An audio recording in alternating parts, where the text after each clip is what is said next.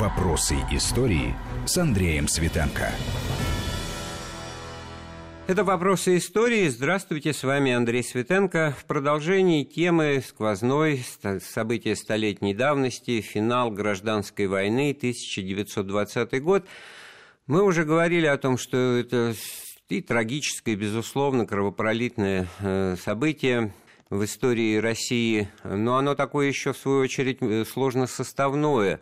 Значит, э, на Западе советско-польская война, война на территории Польши и Белоруссии осенью 2020 года, в Средней Азии бурные события, продвижение советской власти в Бухарский Эмират, который становится Бухарской Советской Республикой, события в Закавказье, армяно-турецкая война и наступление Красной Армии в Азербайджане, в Армении, а в последующем и, на, и в Грузии – а что, собственно, классическая э, тема противостояния гражданской войны, белые и красные, значит, Врангель, Крым. Вот давайте сегодня про это поговорим. Крым накануне разгрома, накануне появления там Красной Армии. Наш сегодняшний собеседник, профессор Василий Цветков. Василий Жанович, приветствую вас. Здравствуйте. Значит, говоря о событиях 2020 года, мы, в общем, как ни странно, достаточно пунктирно обращаемся э, к теме врангелевцев и белогвардейцев, ну, того самого белого движения, которое олицетворяет противостояние с советской властью на протяжении нескольких лет. Э, что в этом смысле осень 2020 года из себя представляла? Накануне краха, как потом станет ясно, и достаточно быстрого, но, в общем-то, мало что говорило в пользу такого быстрого э, крушения э, э белых э, в Крыму и на Северном Причерноморье, потому что ведь, насколько я понимаю, еще в середине сентября плацдарм под Каховкой был в руках белых. Каховка, где Каховка, где, значит, сам, собственно, Крым. Да, э, очень важно отметить, что вот как раз осенью, э, сентябрь-октябрь 2020 года, это как бы третий, наверное, такой заключительный период э, истории Врангелевского Крыма, если считать, что первый был до начала наступления, второй был летний и третий, собственно, осенний. Так вот, тут мы действительно вряд ли можем стопроцентно сказать, что Врангель и его ближайшее окружение предполагали свою судьбу вот именно такой, какой она сложилось. То есть э, оставление Крыма, эвакуация эвакуация э, за границу. А, этот вариант не исключался вообще никогда, конечно, потому что, собственно, даже с самого начала, вот в апреле уже 2020 года э, делались запасы угля на транспортах на случай эвакуации возможной. Но в любом случае сохранялась и надежда, вера в то, что удастся развить наступление, то, что удастся укрепить Крым, в то, что удастся как минимум перезимовать э, зиму 20-21 годов, э, ну а как максимум, может быть, даже остаться в качестве какого-то отдельного суверенного государства, причем с международным признанием. И для этого были определенные предпосылки. Вот если посмотреть э, события лета 2020 года, то здесь мы должны отметить, в общем, очень хорошую ситуацию на фронте, потому что Красная Армия, занятая боевыми действиями в основном с Польшей, Польшей подавляющая часть сил а, была на Западном фронте, и просто не было возможности а, перебросить все в Крым. А, Красной армии было нанесено несколько таких существенных ударов.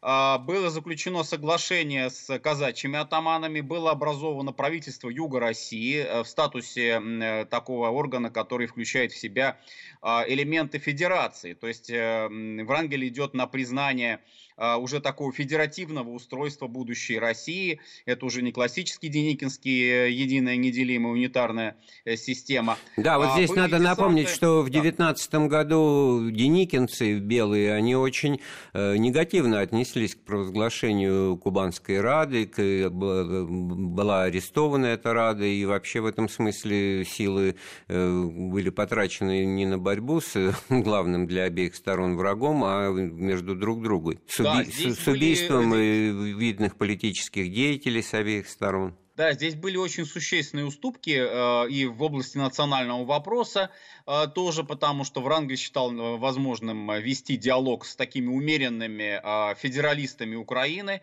ну не с Петлюрой, конечно, но э, с теми, кто не исключал вот как раз э, возможность э, создания вот этого федеративного или даже конфедеративного государства в союзе с Россией. Единственный, конечно, момент, который вызывал беспокойство, это все-таки ситуация с экономикой, с тылом, насколько прочный был вот этот экономический фундамент. Я здесь просто хочу сослаться на работу нашего известного историка Сергея Владимировича Карпенко, который очень подробно как раз вот эту экономическую составляющую разбирал, и здесь, э, ну, далеко не такие радужные перспективы были у Белого Крыма, хотя бы даже с точки зрения очень слабой, очень неустойчивой финансовой системы. А это действительно ахиллесова пята практически всех белогвардейских правительств. Вы сейчас упомянули об экономической ситуации, но ведь э, сколько mm-hmm. хороших таких позитивных отзывов у того же Шульгина. Он прибыл, значит, из Одессы в Крым весной 2020 года и удивлялся, что все есть, магазины открыты, значит, кафе заполнены, рестораны и прочее, прочее. Да, дорого, но при этом и зарплата высокая, все, значит, в этом смысле рынок работает. И вот насколько это было обманчивое это впечатление? Э, рынок держался в основном на сельскохозяйственной составляющей. Она, может быть, и была бы неплохой э, в случае, опять же, успеха Врангелевской земельной реформы.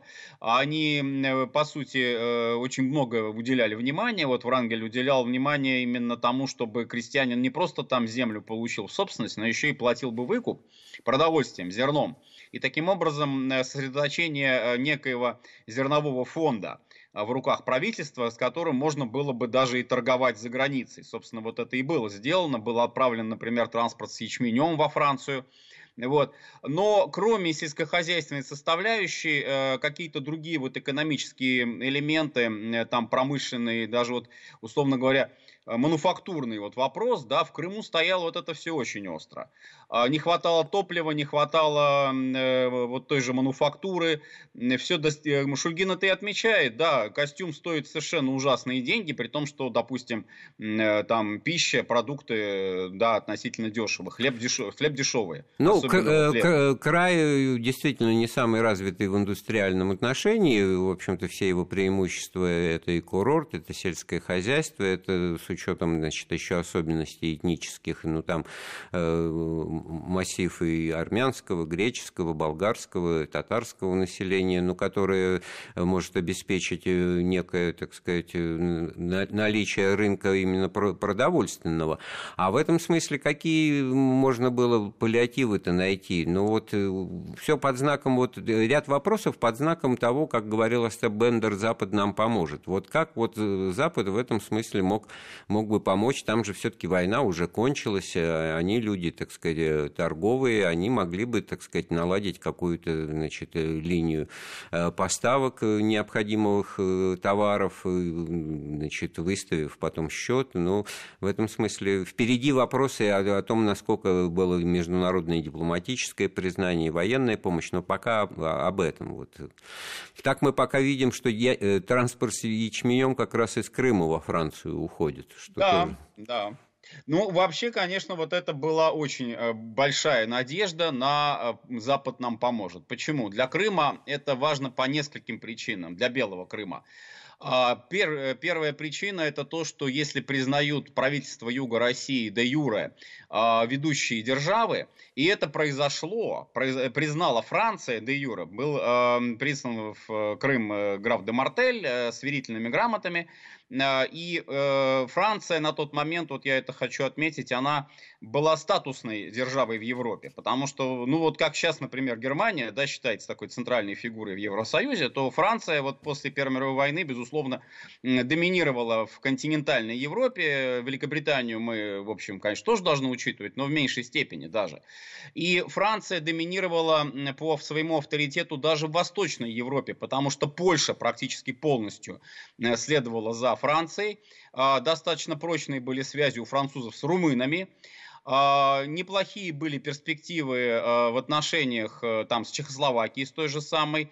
И вот Крым, Крым, который признают э, де юре, он попадает тоже вот в эту орбиту. То есть получается вот эта система так называемой малой антанты, которая предназначена э, против Советской России и против Германии, кстати.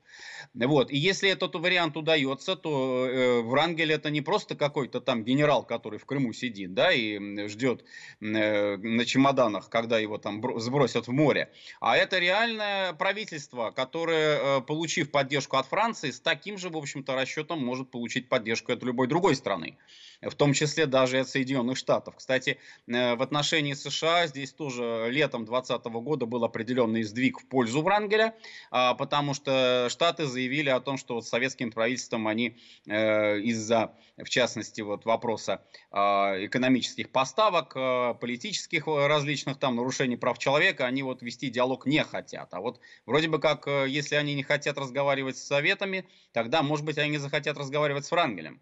То есть в этом смысле и еще третий момент, вот я такой обозначу, а, в этом смысле очень важный.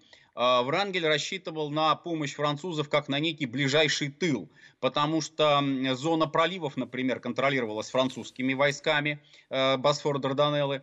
Туда можно было при необходимости отправить часть каких-то тыловых структур из Крыма, а, если опять же было бы все де юра признано, что, кстати, и произошло потом, мы же видим Галиполи, да, вот, но если бы Крым бы остался а, в качестве вот такой вот территории, да, защищенной Перекопом, то ближний тыл э, это Крым, а дальний тыл это Константинополь с проливами, которые французы держат под контролем и помогают Врангелю через, э, через эти проливы. Тут надо то напомнить, вот что в этот момент, тема. Э, значит, проливы Стамбул, они оккупированы войсками ну, Большой Антанты, да, тут вот да Булгаковский да. бег вспоминается, там, где генерал Чернота чебуреками торговал, хотя и не мог, как это прекрасно, это трогательная и очень драматичная сцена, но это все пока впереди, и в этом смысле одно уточнение, вот Малая Антанта, я готовил этот вопрос вам, вот внутри нее э, были какие-то двусторонние отношения, или все осуществлялось через посредничество ну, старших, больших, так сказать, э, кукловодов, так можно сказать, французов. Отношения с э, Румынией, э, с той же самой Чехословакией, я не знаю, кто еще там, Болгария, а может быть и вот и Грузия. Вот как здесь вот внешнюю политику Врангель проводил, значит, э, через Париж во все остальные места или напрямую? Были, конечно, и непосредственные контакты, были э, представители военные, дипломатические в Севастополе, э, включая, кстати, даже японского майора э, Такахаси, который там был. То есть вот это представительство было, Врангель периодически вывозил их на фронт, э, показывал им войска, в том числе и неприглядную их сторону, то есть что они вот белые, бедные, разутые, раздетые, что вот надо поставки оружия и обмундирования им делать. Э, Грузию, в принципе, признавали де-факто факта, готовы были и к тому, чтобы де юра ее признать. Тоже это отход такой от Деникинского вот этого э, курса э, на конфронтацию. А, были надежды на очень скорое заключение союза с Польшей, э, формального, потому что вот Рижский мир, да, с одной стороны, вроде бы как Польша прекращает боевые действия, но, опять же, вот если удается создать этот альянс Малой Антанты, то союз с Польшей, он э, по сути закономерен для правительства Юга России, и польский представитель тоже был в Севастополе, и, в общем, с ним э, вели такие э, достаточно дружелюбные э, переговоры. В отличие есть, от вот... того же Деникина, да, потому что там вопрос стоял о том, чтобы, значит, все-таки единое и неделимое, и вопрос с Польшей никаких контактов, и во время похода на Москву Деникина держал часть сил на западном направлении против поляков тех же. Конечно, конечно, это важно очень иметь в виду, потому что мы здесь тоже видим такой э, поворот, э, политический поворот, не на 180 градусов, не разворот, конечно, от Деникинской политики, здесь э, правопреемственность была, но с учетом того, что до Москвы уже теперь вряд ли дойдешь, а остается только вот последняя пять русской земли, как ее называли, да, Крым, то политику вольно или невольно приходится менять. Э, ну что ж, у нас впереди разговор о том, э, наверное, что все во многом определялось ситуацией на фронте, и все вот эти расклады экономические, дипломатические, они оказались зависимы от э, реальной боевой силы, от успеха на фронте. Я напоминаю, мы обсуждаем с экспертом и профессором Василием Цветковым события осени 1920 года. Сейчас сделаем паузу в разговоре. Вернемся в эфир через несколько минут. Вопросы истории. Вопросы истории с Андреем Светенко. Мы вновь в эфире Вести ФМ. Это «Вопросы истории». Вместе с профессором Василием Цветковым мы обсуждаем события осени 2020 года. Близится трагическая развязка открытого кровопролитного э, периода гражданской войны, противостояния между белыми и красными, эпицентром которого стало Крым и э, южная, юго-восточная Украина в этот момент. Но вот обрисовывая ситуацию, Василий Жанович, вы очень э, подробно э, остановились на ситуации и э, внешнеполитической, в плане того, как поддержка эм, экономическая, ну, морально-политическая оказывалась э, правительству Врангеля.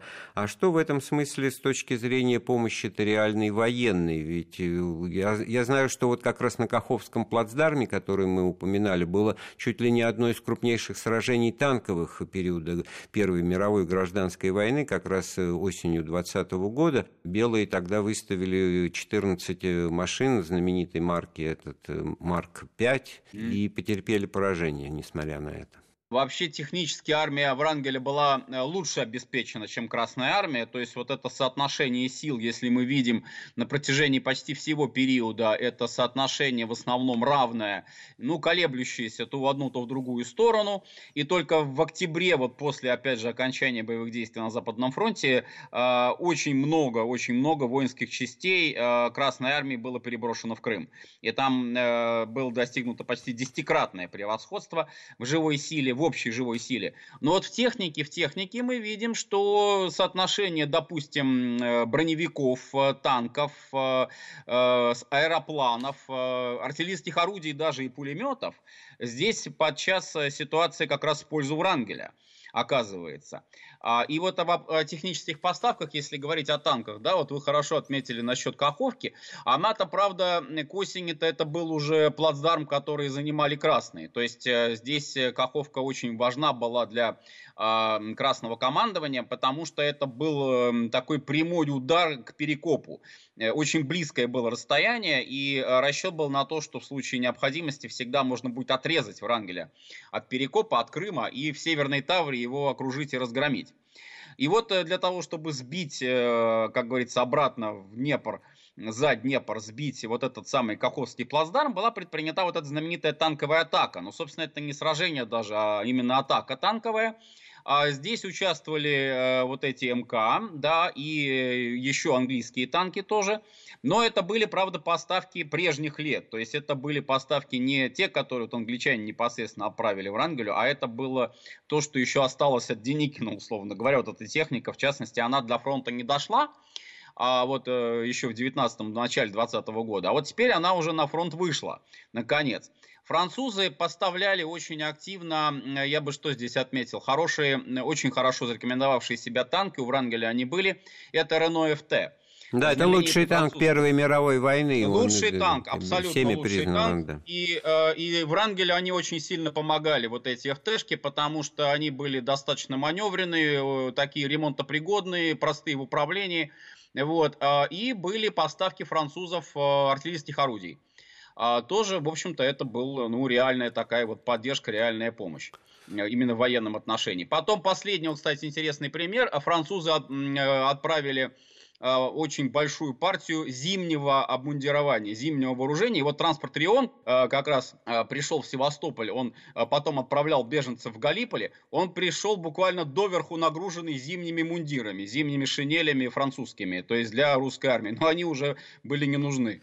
Вот, Но, а я так понимаю, о помощи живой силы непосредственно, как в начале событий гражданской войны, что, собственно, в исторической памяти запомнилось, и вот герой Булгакова Белой гвардии, они там обсуждают э, сенегальцев роты, значит, зуавы, там всякие слухи в Киеве, значит, о том, что идет интервенция, но масштабная, э, с участием вооруженных контингентов. В данном случае об этом речи в середине 2020 года уже не было. Ну да, потому что тут, э, конечно, невозможно было заставить солдат, если уж они и после окончания Первой мировой-то абсолютно не собирались воевать. Кстати, вот тоже интересный момент. Деникин э, очень, очень критично относился вот к этой французской помощи и никак не мог простить французам вот эту эвакуацию Одессы. А вообще, он э, англоман был в этом смысле, Антон Иванович.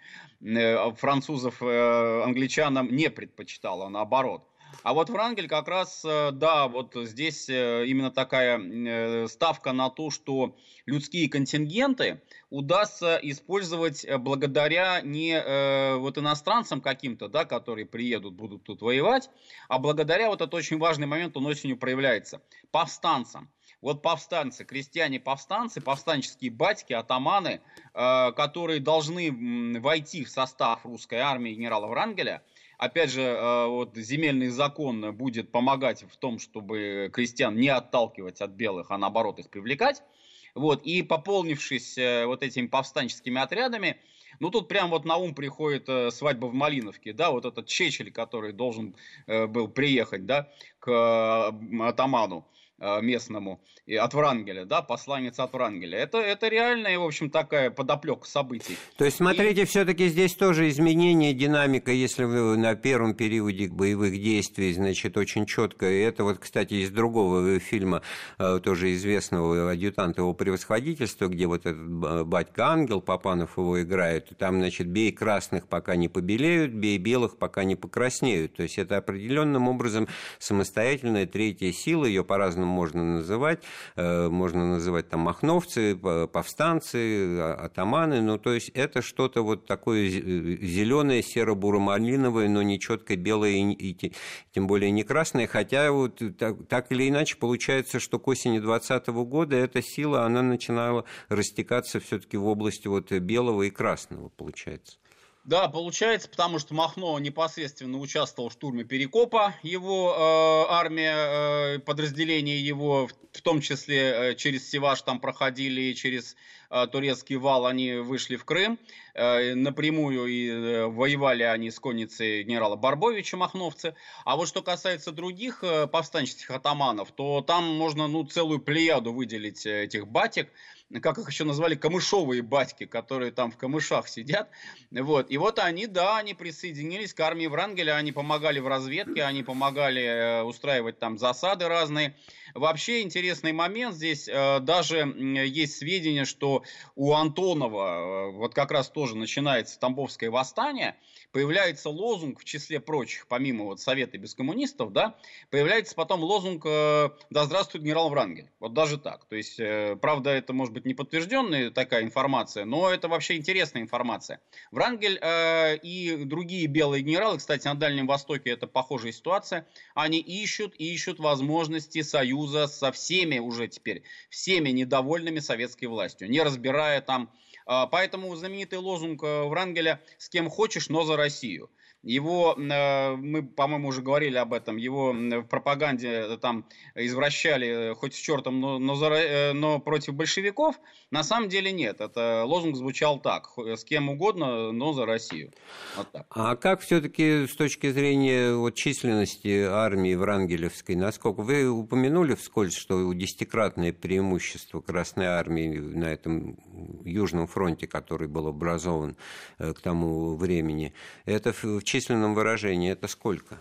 В численном выражении, если смотреть боевые штыки, то врангелевская такая боевая активная сила это где-то порядка 25-30 тысяч, не более того. Но это всего остальное... в лучшем случае стрелковый корпус. Вот, э, да, нормально. да, да, да, да. Хотя по формальному как бы критерию там у него существовало две армии, первая, вторая. Третья армия как раз в Польше формировалась. Э, вот Булак Балахович, в частности, принимал участие.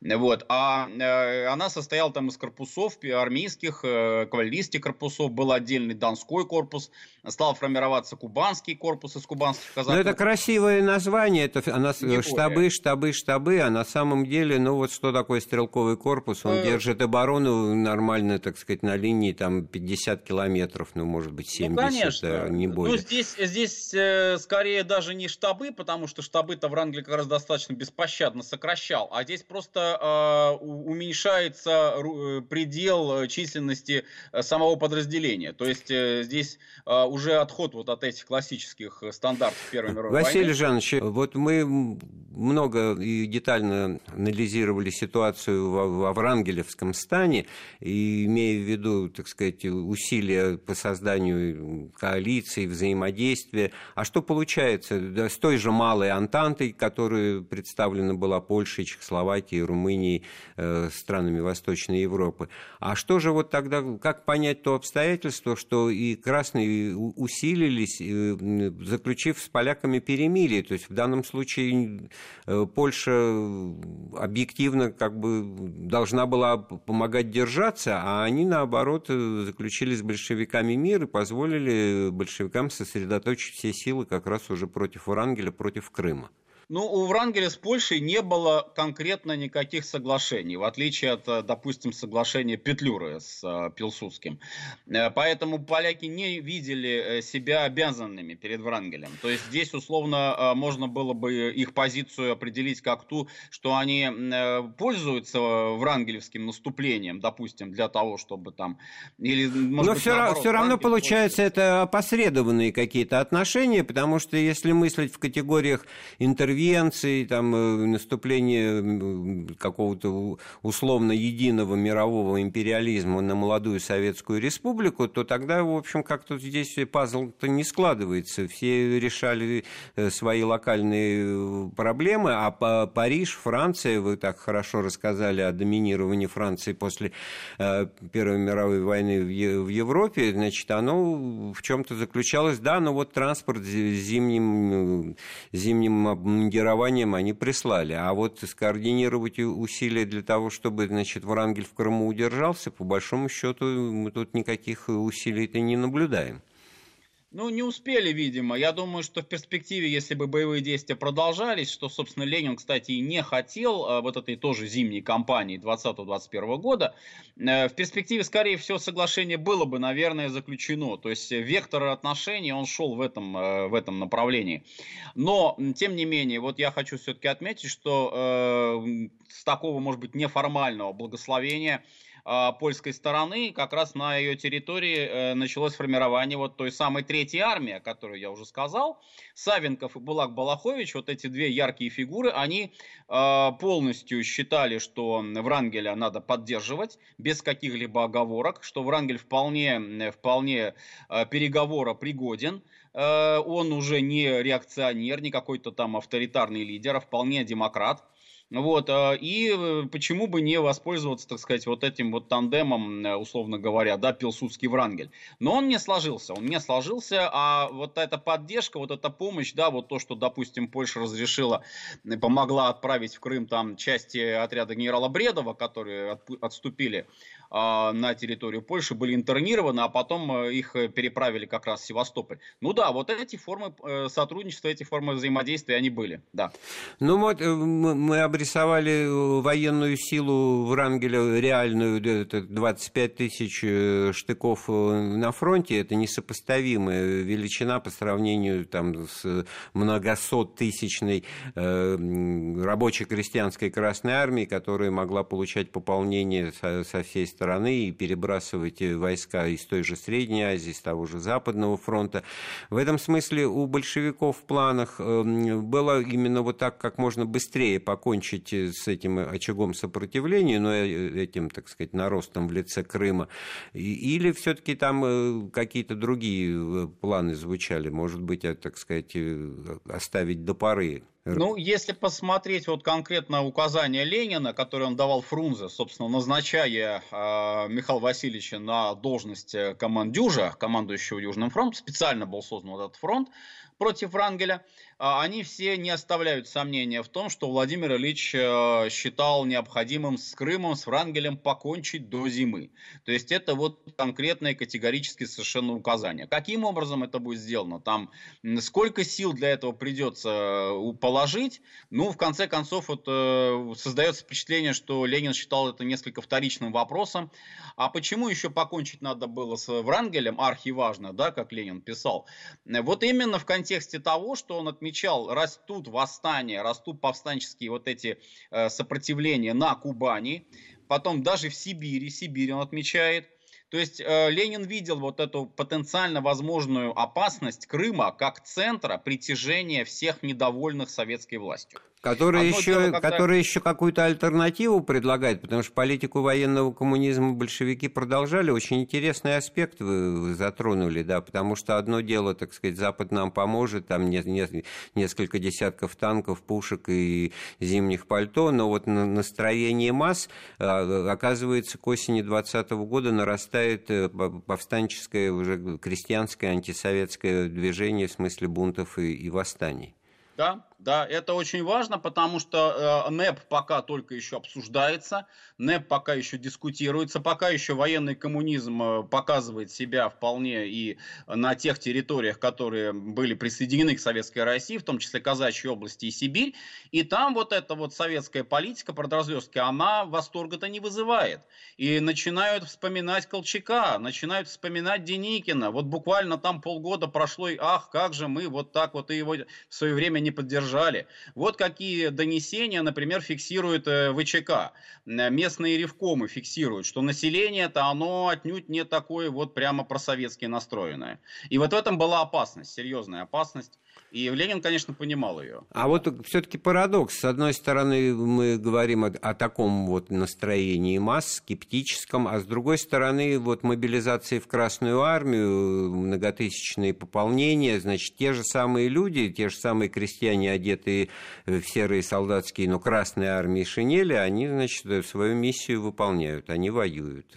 Э, вот вы знаете, здесь тоже нюанс интересный, что э, Врангелевская армия пополнялась очень большим процентом военнопленных. То есть в плен сдавалось э, много людей в Красной армии. Это факт. А, это относили, в частности, за счет того, что слабая, очень слабая коммунистическая пропагандистская работа ведется. Мало, мало комиссаров, мало вот этих лекций. А, несознательные красноармейцы-то, вот что получается. Но факт остается фактом. Многие части там где-то наполовину в Рангелевске, они состояли из пленных красноармейцев.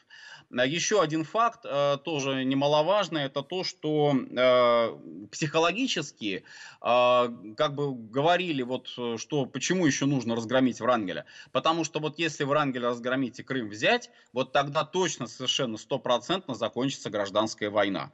И все вы пойдете по домам. Вот, и наступит мир, долгожданный мир. Для любого, э, как бы вот такого, ну, не идейного, да, скажем, а мобилизованного красноармейца – вот идея мира, идея возвращения домой к своей семье, она э, очень важна, она очень существенна. И если тут стоит Врангель на пути, ну что ж, придется тогда его, как говорится... Ну, некая, некая подмена понятий происходит, потому что к чему возвращаться уже, так сказать, э, это не, не та агитация большевистская образца Первой мировой войны, когда, значит, э, империалистическая, непонятная, по домам, штык в землю, и, и вопрос о, о земле еще впереди. А здесь уже все плоды этих большевистских реформ крестьянам, и вот эта вот земля крестьянам, она уже боком для крестьянина-то э, оборачивается, и он понимает, что землю ему дали, но все, что он на этой земле произвел, у него же и отнимают, и реквизируют. Да, и поэтому пропаганда, она не делает акцента, кстати, на земельной реформе Врангеля. Вот я специально этот вопрос изучал, я нигде не нашел в советской пропаганде вот каких-то указаний на то, что вот какая плохая земельная реформа Врангеля.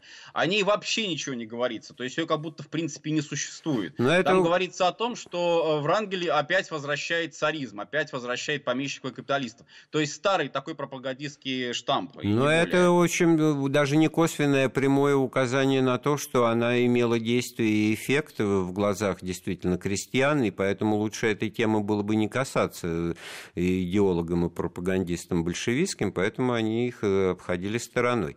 Василий Жанович, у нас еще и впереди будут э, разговоры уже непосредственно о, раз, о развязке событий, о штурме Перекопа, о последних днях, об, эвакуации, о терроре красном, который был развернут э, сразу после захвата Крыма. В этой части разговора какой бы вы вывод сделали? Значит, все-таки вот политика в Рангеле имела основание для успеха или все-таки была обречена? Да, я э, совершенно категорично могу сказать, что потенциал общественной поддержки у врангелевского режима, как бы не показалось там это странным, но она была очень высокой. Я просто э, сошлюсь на рост э, выборов в земельные советы и волосные земства. Рост, э, пик роста приходится на осенние месяцы. То есть буквально за неделю до катастрофы, до Крымской, народ идет голосовать и выбирает э, Врангелевское земство в Крыму. То есть, э, в принципе, вера в то, что вот режим-то продержится, да, что перекоп-то не, взя... не возьмут красные,